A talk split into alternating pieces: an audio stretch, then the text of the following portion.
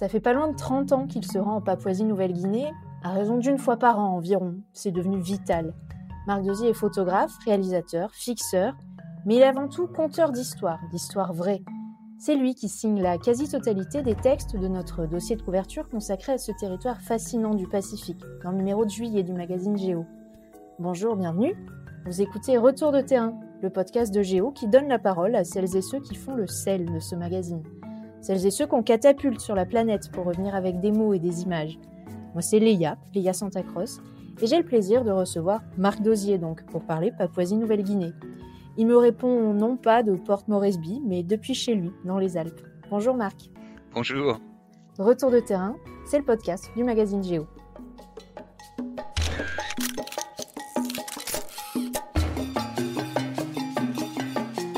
Retour de terrain. Chaque mois, les reporters de Géo posent leurs valises et vous emmènent en voyage.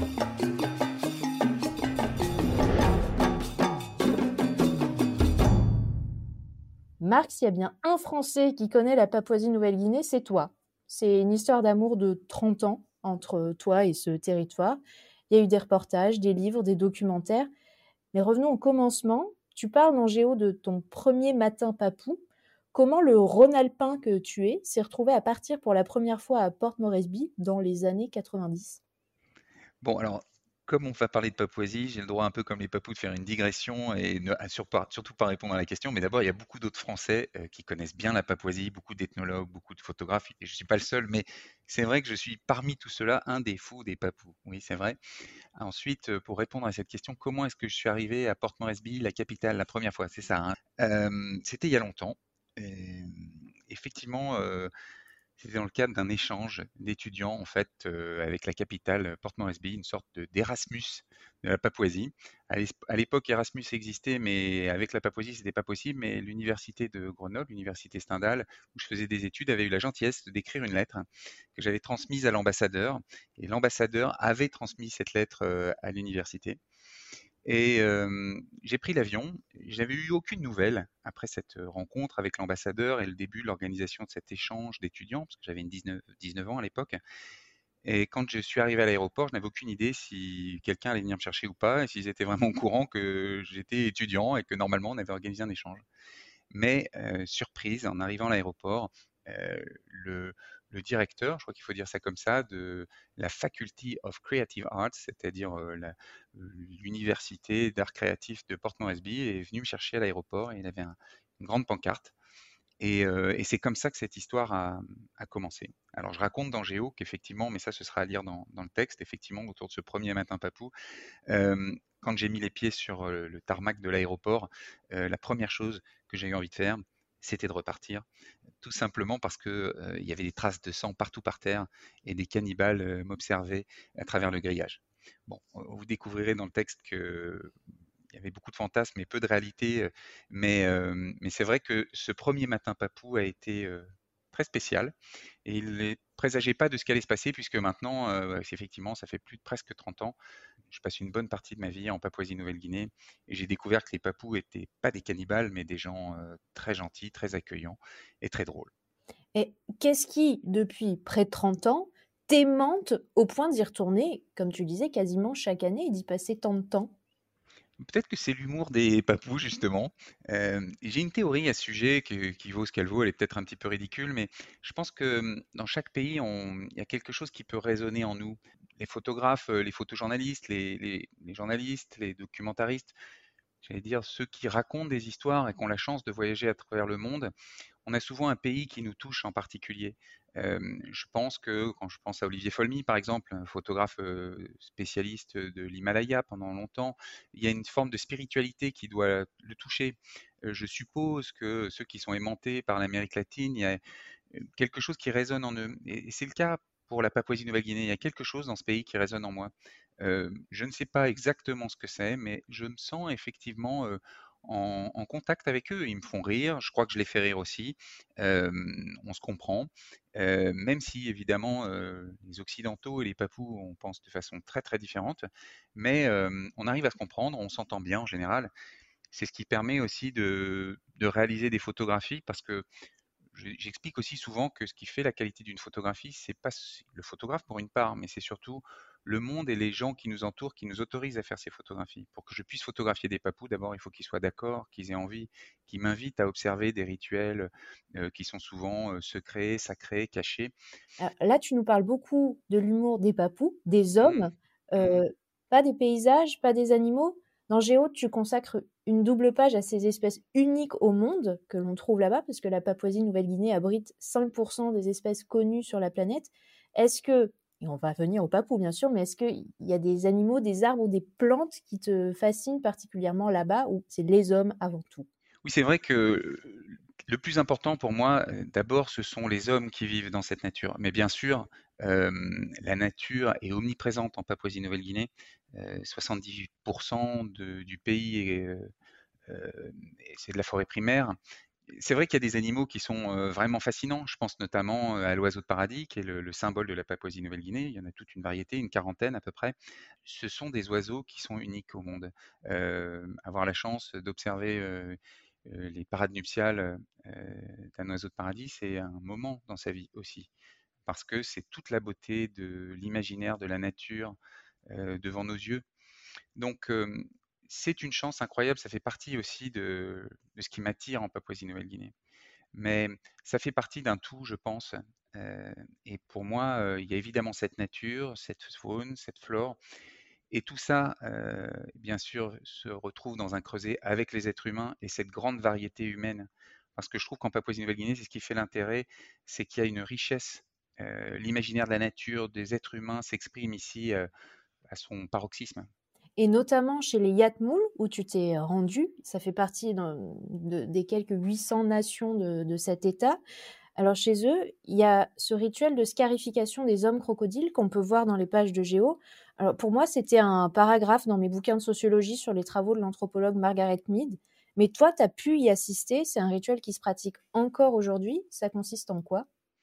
Alors, c'est vrai que c'est un rituel qui existe encore, euh, qui est un rituel très très impressionnant ce rituel de scarification, c'est un, moment, une étape euh, que doivent passer les adolescents en général pour passer à l'âge adulte. Et ils sont scarifiés, donc leur peau est entaillée de centaines de, petites entailles, mais qui sont très profondes, et qui vont donner ensuite à la peau l'apparence des écailles du crocodile. C'est pour ça qu'on les appelle les hommes crocodiles.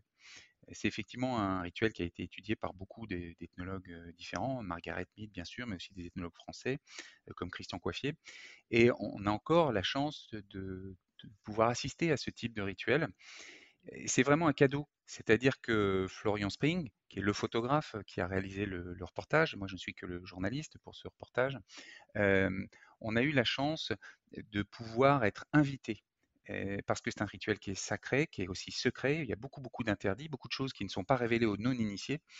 Et donc, c'est vraiment un cadeau qui est fait par ce, cette communauté Yatmoul, par ce village qui nous autorise à prendre des photos et assister à ce rituel, parce que on va montrer ces photos aux lecteurs de Géo.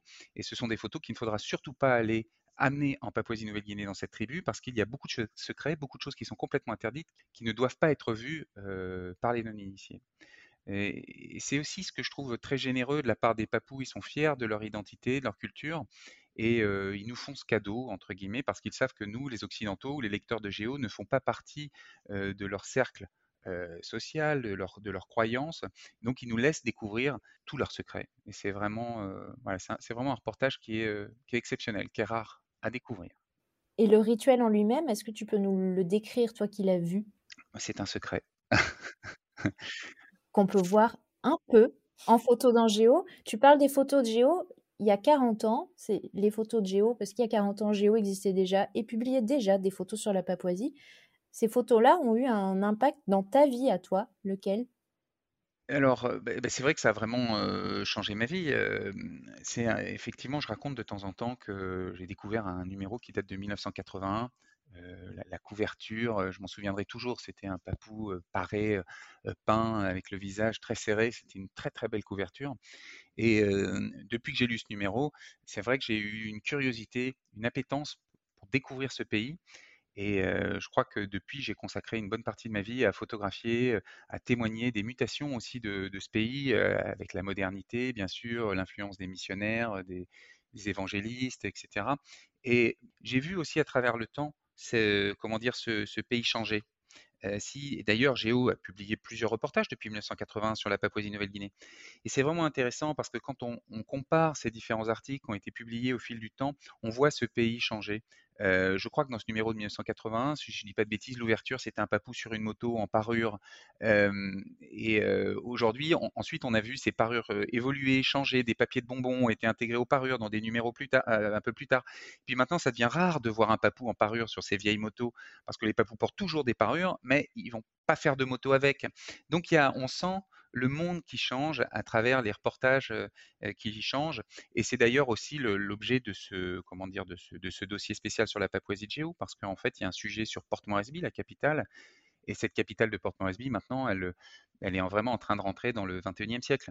elle devient moderne, il y a des bâtiments un peu futuristes, il y a de nouveaux bâtiments comme la Peck House qui a été construit il y a deux ans. et donc, c'est une, ville qui est en pleine transmutation, transformation, révolution. Et voilà, ce, pays, il est vraiment en train de changer. C'est, je trouve que ce numéro de Géo en témoigne bien parce qu'il montre cette variété entre ces rituels très traditionnels, comme les rituels de scarification au Yatmoul, et en même temps cette capitale Port Moresby qui devient une cité de lumière. Donc, comme souvent, là, opposer tradition et modernité chez les Papous, ça n'a pas grand sens. Ils vivent au XXIe siècle au sens mondialisé, on l'entend. Oui, en, fait, le, je trouve que c'est vraiment une question intéressante parce que si nous, les Français, on, se demande si notre culture a encore n'est pas n'a pas disparu. ben non, on parle toujours français aujourd'hui. on crée tous les jours de nouvelles chansons, de nouveaux bâtiments. Il y a plein de choses modernes qui se créent, mais ça reste extrêmement français. Et les Papous aussi, bien sûr, ils ont toujours des pratiques très traditionnelles, mais leur culture, comme la nôtre, elle évolue, elle perdure, et les bâtiments futuristes qui sont construits aujourd'hui à Port Moresby, ils sont complètement empreints de, comment dire, la logique, le, graphisme, le design, la façon de penser des Papous. Par exemple, ce nouveau bâtiment qui s'appelle le Lapec House, donc qui, se trouve à Ella Beach, qui est une grande salle des congrès qui a été bâtie sur la mer, elle a la forme euh, traditionnel du voilier du Lacatoy. Le Lacatoy qui était un voilier qui était utilisé il y a plus d'un siècle pour les grandes traversées traditionnelles. Donc en fait perdure complètement une tradition papou, une façon de penser mélanésienne dans ces bâtiments architecturaux contemporains et modernes. Par exemple, le Parlement aussi, il reprend la forme d'une maison des esprits de la région de Maprik et de la tribu des Amélam. Donc cette façon de vivre des Papous est toujours là, simplement, comme toutes les sociétés, comme les Français, comme les Allemands, on évolue et notre identité, elle perdure à travers la modernité. On parlait des Yatmoul, mais tu connais aussi très bien les Ouli. Tu y as ton ami le chef Monidje Kepanga, auquel tu as consacré plusieurs livres et films documentaires, dont Frères des arbres. Tu l'invites en France régulièrement, il s'est même retrouvé coincé chez toi pendant la pandémie. Comment votre histoire à tous les deux a-t-elle commencé? Oui, c'est vrai que c'est une longue histoire. On s'est rencontrés en 2001, euh, donc ça fait 20 ans. dans son village, euh, je venais réaliser un, reportage euh, photo et puis j'ai été accueilli par Moudidje, par son cousin Paul Obi, qui m'ont accueilli dans leur case pendant plusieurs semaines. Ils ont pris soin de moi avec beaucoup de générosité. Je, me souviendrai toujours que, alors que j'habitais chez eux, dans leur case, qui est une maison des hommes, donc qui est uniquement réservée aux hommes de la tribu des Houlis, ils m'ont accompagné tous les jours pour réaliser des photos en partant le, matin très tôt, revenant tard le soir. Et puis un jour, mon DJ, on était en train de marcher sur le chemin, puis une dame vendait des, petits, des petits pains qu'elle faisait cuire, je sais pas, dans un four traditionnel. Et ah, évidemment, moi, français, n'ayant pas mangé de pain depuis un moment, la première chose que j'ai voulu faire, c'est acheter ces petites brioches. Et euh, ouvre son sac, qui est un sac en, écorce d'arbre. Il, ouvre un, je sais pas, un sac plastique tout vieux. Dans ce plastique, il y avait des feuilles. Il ouvre ses feuilles séchées et il sort un petit billet de 2 kinas, qui est l'équivalent de 50 centimes, donc le seul billet qu'il avait dans son sac, et il le tend à, la vendeuse en lui disant voilà, c'est du pain.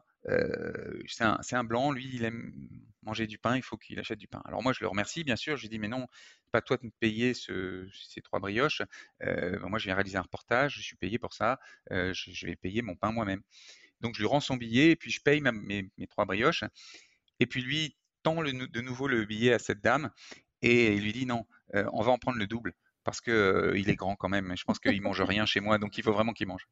Ça m'a touché, je pense, cette générosité qui est vraiment une générosité de papou, une, une, générosité tribale, où quand on vous accepte dans la tribu, on vous donne tout. Et ça m'a beaucoup touché. C'est comme ça que notre histoire d'amitié a commencé. Et puis avec d'autres amis, on a invité Moody et son cousin en France. Ça a donné l'occasion de la réalisation d'un film pour Canal+, qui s'appelle L'exploration inversée avec Jean-Marie Barrère, qui raconte leur vision de notre monde, exactement comme les lettres persanes.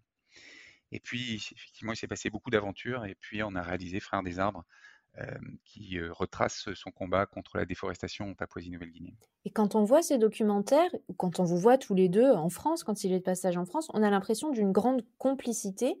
vous vous fâchez jamais tous les deux? Si, je dis souvent, euh, bah, Moody a mauvais caractère et il dit de moi que j'ai mauvais caractère. Mais si, si, bien sûr, bien sûr, bien sûr, il n'y a aucune raison. on s'entend bien, c'est quelqu'un qui est très charismatique, qui a beaucoup de talent, beaucoup de qualité. mais bon, on n'est pas toujours d'accord.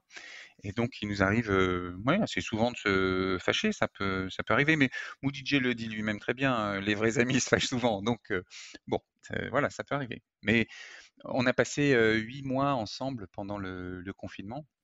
Et c'est vrai que c'était difficile pour lui parce qu'il était loin de chez lui, sans savoir s'il pourrait rentrer en Papouasie-Nouvelle-Guinée. Dans la région dont il est originaire, la région des montagnes, il y a encore des guerres tribales. Il était inquiet pour sa famille aussi. Donc c'était un moment difficile quand même d'être bloqué en France pendant huit mois sans pouvoir sortir. Tout le monde a été stressé, mais imaginez un papou confiné en France, c'était encore plus dur. Mais bon, pour vous rassurer, il est de retour chez lui, tout va bien et il prévoit de revenir bientôt quand ce sera possible. il viendra de nouveau présenter des films et puis on a d'autres projets bien sûr, donc il sera bientôt de retour en France. J'ai une confession à te faire, Marc. Je dois te dire que la première fois que j'ai entendu parler de toi et de Moody J, la première fois que je vous ai vu, c'était en 2016 au Musée de l'Homme à Paris. Et Moody J venait faire cadeau d'une coiffe traditionnelle au musée, qu'on peut voir encore aujourd'hui, pour rappeler aux visiteurs l'impérieuse nécessité de protéger la forêt, toi tu traduisais à ce moment-là. Et au même moment, une pirogue que j'aime beaucoup, entrée au musée de l'homme pour les mêmes raisons, offerte celle-là par le peuple Sarayaku d'Amazonie équatorienne, dont j'ai déjà eu l'occasion de parler dans les pages de Géo. Amazonie, Papouasie, même combat? Oui, c'est intéressant. C'est vrai que hum, la Papouasie et l'Amazonie, ce sont deux forêts primaires du globe avec évidemment tout, ce que ça sous-entend, c'est-à-dire une biodiversité, des, arbres qui sont uniques au monde, qu'il faut, faut protéger, qui n'ont pas été plantés par l'homme bien sûr, mais qui sont très anciens, qui sont des pièges à carbone, qui produisent l'oxygène, enfin bref. En ce sens, ce sont deux forêts qui sont très semblables. Maintenant, évidemment, il y a beaucoup de différences et, elles sont dissemblables à de nombreux égards. D'abord, par leur taille la Papouasie-Nouvelle-Guinée bien plus réduite que l'Amazonie. Et puis ensuite aussi par la, politique qui, entoure ces deux, zones. L'Amazonie appartient, c'est une zone de forêt qui appartient à plusieurs pays, essentiellement au Brésil, mais pas uniquement. Mais c'est vrai qu'il y, a beaucoup de déforestation et c'est une, forêt qui est très très abîmée, ou en tout cas en ce moment, elle est très attaquée.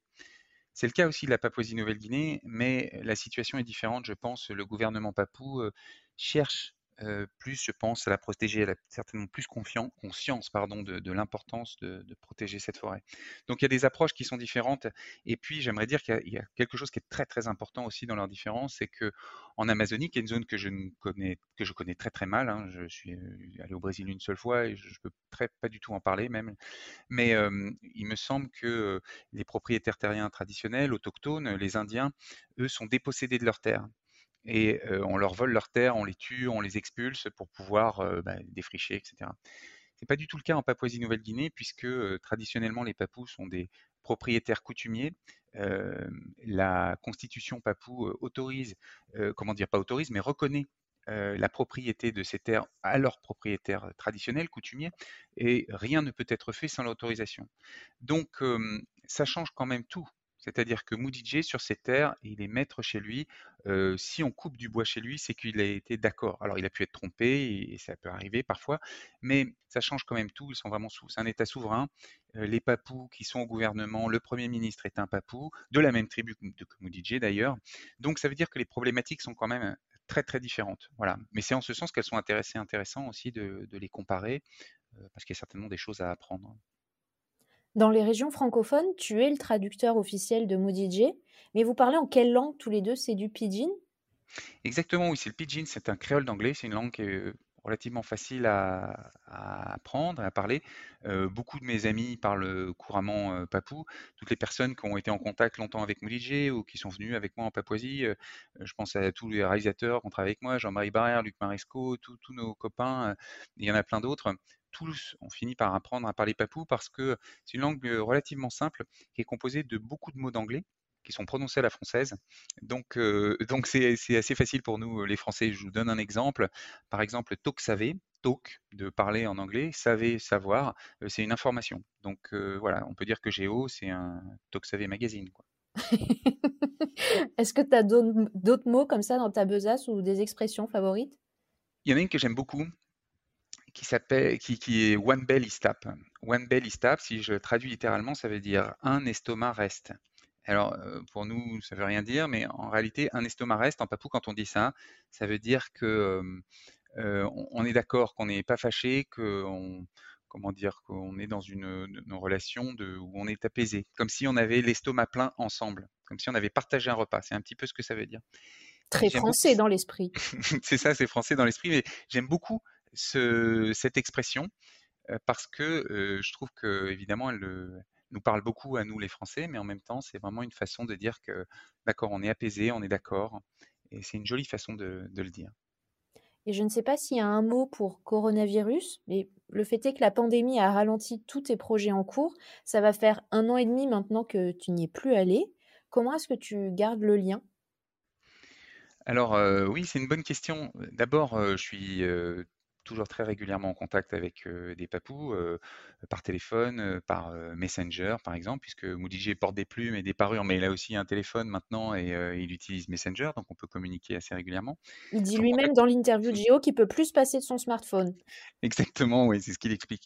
Et c'est ce que j'aime beaucoup avec Moody c'est qu'il incarne vraiment, comment dire, cette, cette multiplicité, cette richesse intérieure qu'ont les papous ils peuvent porter des plumes, parler leur langue maternelle, toujours pratiquer des rituels traditionnels et en même temps avoir un téléphone portable, un smartphone, utiliser Messenger. C'est tout à fait normal pour eux et je, suis d'accord avec eux, bien sûr, il n'y a pas de raison de voir d'opposition dans tout ça, mais ils mêlent vraiment modernité et tradition dans un même creuset. Et mon DJ en est vraiment l'incarnation et son interview le, permet de, le toucher du doigt parce qu'il parle aussi bien des, oiseaux de paradis, de la déforestation, des smartphones. Voilà, c'est en ce sens qu'ils sont vraiment intéressants. Sur la pandémie, est-ce que tu peux nous dire un mot de la situation sanitaire là-bas? En fait, la pandémie en Papouasie-Nouvelle-Guinée, elle a touché le pays avec un peu de retard par rapport au reste du monde tout simplement parce que c'est une zone isolée. La Papouasie-Nouvelle-Guinée, c'est une île qui est au nord de l'Australie, avec peu de contacts, à la fois commerciaux, humains, peu de déplacements, et c'est un pays qui a assez tôt fermé ses frontières. Donc, il y avait très peu de cas de coronavirus et très peu de morts pendant longtemps, alors qu'il y avait des milliers de morts en France, il n'y avait aucun mort en Papouasie-Nouvelle-Guinée. Mais en fait, la, la, crise est arrivée avec retard et de façon très sournoise donc, elle a véritablement commencé il y a quelques mois. Et les papous se sont aperçus qu'effectivement, il y avait beaucoup de cas, mais qui, qui n'étaient absolument pas détectés, puisque on parle d'un pays qui a peu d'infrastructures médicales, peu d'accès aux tests, etc. Donc, les gens étant solides, il y avait peu de personnes malades, et les quelques personnes qui sont tombées malades ne savaient peut-être même pas que ça pouvait s'appeler coronavirus. Donc, quand ils se sont aperçus que la, crise sanitaire et l'épidémie étaient là, il y avait beaucoup déjà de, cas. C'est le cas encore aujourd'hui, mais le pays est toujours fermé, il va certainement rester fermé encore pendant plusieurs mois. Mais on, va dire qu'il y a moins de morts que chez nous, tout simplement parce que c'est des questions structurelles. L'espérance de vie en Papouasie n'est que de 66 ans. Donc les gens sont en général en bonne santé, solides, parce qu'ils ont déjà survécu, ou soit ils sont déjà morts, soit ils ont un système immunitaire qui est solide. Donc quand ils sont touchés par le coronavirus, ils sont souvent asymptomatiques. Et malheureusement, ceux qui tombent malades ne bénéficient, ne bénéficient pas d'une infrastructure médicale qui soit de qualité, donc ils sont souvent vraiment en difficulté. Mais et là, c'est vraiment un pays qui est touché parce qu'ils euh, sont vraiment en manque de moyens, de structures, d'argent, de vaccins, etc. Il y a eu beaucoup de dons de l'Australie, par exemple, qui a remis plus d'un million de vaccins euh, récemment. Et euh, on peut espérer que la situation va devenir normale d'ici peut-être un an, mais pas avant.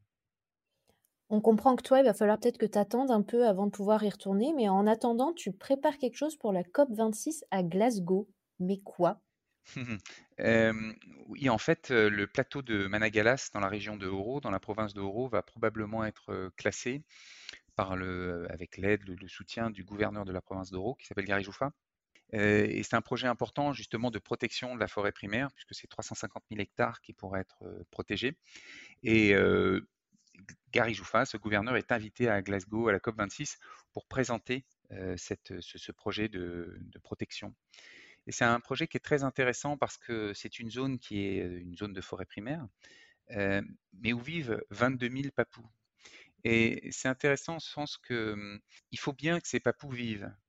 Et pour vivre, il faut bien qu'ils exploitent leurs terres, comme tous les agriculteurs chez nous. En même temps, c'est une zone unique à l'échelle de l'humanité qu'il faut préserver. Et donc, ils ont décidé de faire don de cette forêt à l'humanité, c'est-à-dire que d'une certaine façon, ils décident de la préserver, de ne pas couper ses arbres, de ne pas les exploiter, de ne pas planter de cultures, etc. mais, et donc de, protéger ce, réservoir, mais ils vont essayer de développer des projets d'agroforesterie, c'est-à-dire des projets où on préserverait la forêt, mais où on ferait pousser des cultures qui permettent de ne pas détruire la forêt, comme par exemple certaines cultures de, certaines techniques de culture du café, de la vanille, etc., qui utilisent l'ombre des grands arbres et qui leur permettent de gagner de l'argent. Et avec ces revenus, puisque comme tout le monde, il faut bien qu'ils vivent, avec ces revenus, ils peuvent continuer à exister sans détruire la forêt. Voilà, c'est ce projet et c'est ce projet que va présenter Gary Jouffa. Et j'aimerais les accompagner dans le cadre de documentaires, parce qu'on prépare en fait une série pour la chaîne Arte de cinq documentaires autour des forêts primaires du globe. Donc chaque film, c'est 52 minutes. Chaque film, réalisé par des, réalisateurs différents, permettront de découvrir tous les enjeux de ces forêts. Donc on a parlé de l'Amazonie tout à l'heure. Évidemment, il y en a d'autres dans le bassin du Congo, etc. la Papouasie est un de ces exemples. Et c'est un exemple intéressant puisque c'est une forêt primaire unique, mais les Papous ont une, ont une véritable prise de conscience en ce moment de la protection de, de cette forêt. Voilà, ce sera l'objet de cette série à découvrir sur Arte peut-être en 2023. Gardien de la forêt. C'est ça. Normalement, ça s'appellera peut-être Gardien de la forêt, mais d'ici là, euh, peut-être que le titre aura changé. Merci Marc Dosier d'avoir participé au podcast Géo Retour de terrain. Je rappelle qu'on peut découvrir ton grand dossier papou dans le numéro de juillet, disponible en kiosque ou en passant par géo.fr. Merci à Lucas Vibo pour les moyens techniques et à Emeline Ferrard pour la réalisation. Merci à vous de nous avoir écoutés. Je rappelle qu'on est sur toutes les plateformes Apple Podcasts, Deezer, Podcast Addict, Spotify, Castbox. N'hésitez pas à en parler autour de vous, à nous adresser des commentaires ou à nous laisser tout plein d'étoiles. Et parce que Géo est un magazine qui se lit aussi avec les oreilles, je vous dis à très bientôt pour un nouvel épisode de Retour de terrain.